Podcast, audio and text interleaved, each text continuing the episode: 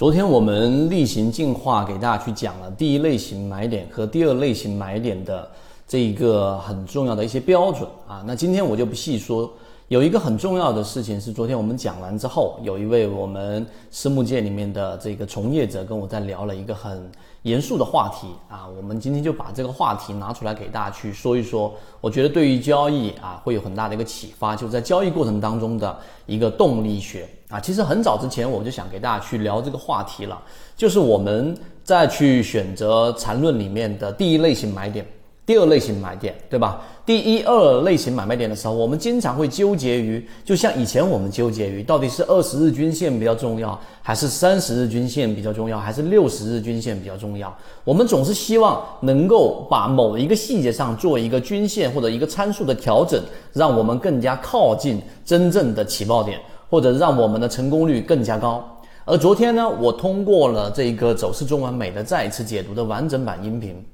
给大家去讲解了，花了四十多分钟，在讲解了第一类型跟第二类型买卖点的这一些啊参考的标准跟细节。为什么我们讲这个话题？因为大家只是关心这个话题，并不关心为什么我们那么强调第一类型买点只做底仓，为什么第二类型买点可以做加仓，而第三类型买卖点就是一个起爆呢？今天我们拿这个时间来给大家讲一讲。那这第一个。第二个，我们先搞清楚一件事情啊，我们的这个本质性的这个内容，才能是有助于我们在每次交易过程当中更更加的果决。我们说第一类型买点，第一类型买点啊，它其实为什么我们要用背驰而不是用背离呢？当你一直不断的讲背离的时候，它只是从负向的去离开了这个中枢，而背驰呢，我们这一个驰字是告诉给你，它既是在离开。但同时是加速的离开啊，这是第二个核心关键。所以这一次第一类型买点，我们给大家强调了这一波下跌一定是加速的。这个加速的过程当中呢，啊，可能达到的蓝色或者是绿色的这个浅超跌，这就有点像什么？这就有点像是我们在去做一百米或者两百米啊，一百米的这一个加速跑的过程当中，那这一个所有的资金，它一定要做一些前期的准备，就像我们说前面盘整的阶段一样。这是第一个步骤，他要资金先布局进去，可能有一些概念，可能会有一些题材，但你相信一点，绝对进不了我们散户的耳朵。进到你耳朵的消息，基本上是各种各样的钩，不可能真正的有价值的。这一点是一个结论。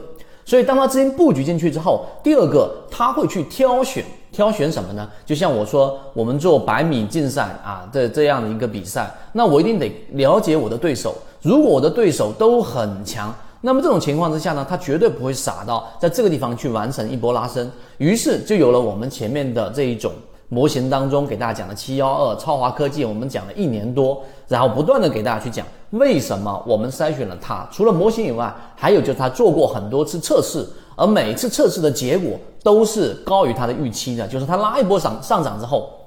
发现。确实是有散户愿意把筹码交出来，这是第一。第二，并且里面的筹码相对比较干净。第三，当它拉升起来，真正拉升起来的时候，还会有散户的资金不断的去滚动进去去做这个承接盘啊，这样的拉升才有真正的意义，才走出了后面我们看到这样一个翻倍。所以，就回到刚才我们说那个例子。你要了解的这个交易动力学，其实就是要了解，在一波啊一波盘整、一波中枢之后的这个下跌过程当中，它的这一个阻力是不是在逐步逐步的减少啊？这是第一个我们所看到的这一个量能衰竭啊，形成背驰，第一类型买点。第二，当它打到了蓝色区域，完成了底分型的情况之下，举个例子，我做了一个底仓的一个布局，它的第二波，也就是小级别上的第二笔的这样的一个反弹，因为任何一波我们说的，无论是上涨趋势还是下跌还是盘整，它必须由三笔构成，所以当第一笔下来底仓之后，第二笔上去，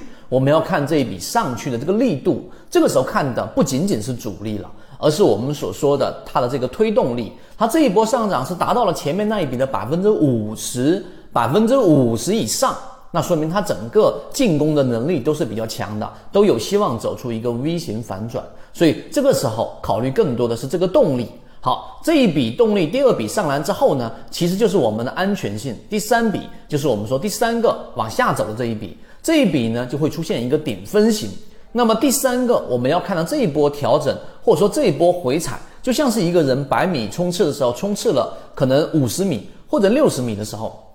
你就会发现它会有一个速度的稍微的一个调整啊，这个稍微的调整，我们说两百米竞赛吧，它会在中后段会有一个调整。那这个调整回踩是不是回踩到百分之五十以上？如果是，说明这波回踩的力度啊相对来说比较弱，资金比较强，那继续上行，我们持股。而如果达到百分之五十以下，即使后面上涨，那就是我们说其他小概率的事件，或者说概率相对比较小的，我们做的是大概率的事件。所以这三个点其实就是我们说交易动力学里面的一个核心推力阻力啊。我们通过筹码，通过速度的整个加速度的下跌和加速度的突破和力度，综合来判断这个标的到底大概率上是不是我们的获利标的。所以今天因为时间的关系，我只能通过比较精简啊、比较这个硬核的东西给大家去讲了这些内容。但其实里面的分支还可以再细分，而实际上交易过程当中，它并没有你想象中的那么复杂。毕竟我们已经把它以这个择期缠论、以残余散两个航线交付到大家手上了。所以这些细节和这些拆分，你可以通过时间给它去完善。剩下的就是在实战交易过程当中，把交易的整个动力学。啊，结合到我们的缠论，融为自己的交易，最后就是我们圈子昨天很多核心圈子里面的船员在说的，感觉到自己最大的变化就是缠论交付到我们手上之后是一个强者文化，所以这一次我们的高价值的整个五月份的进化会非常快速的给大家去讲到这一个内容。如果你对于这一个完整版视频和内容感兴趣的话，可以找到管理老师获取完整版视频。好，今天给你讲这么多，和你一起终身进化。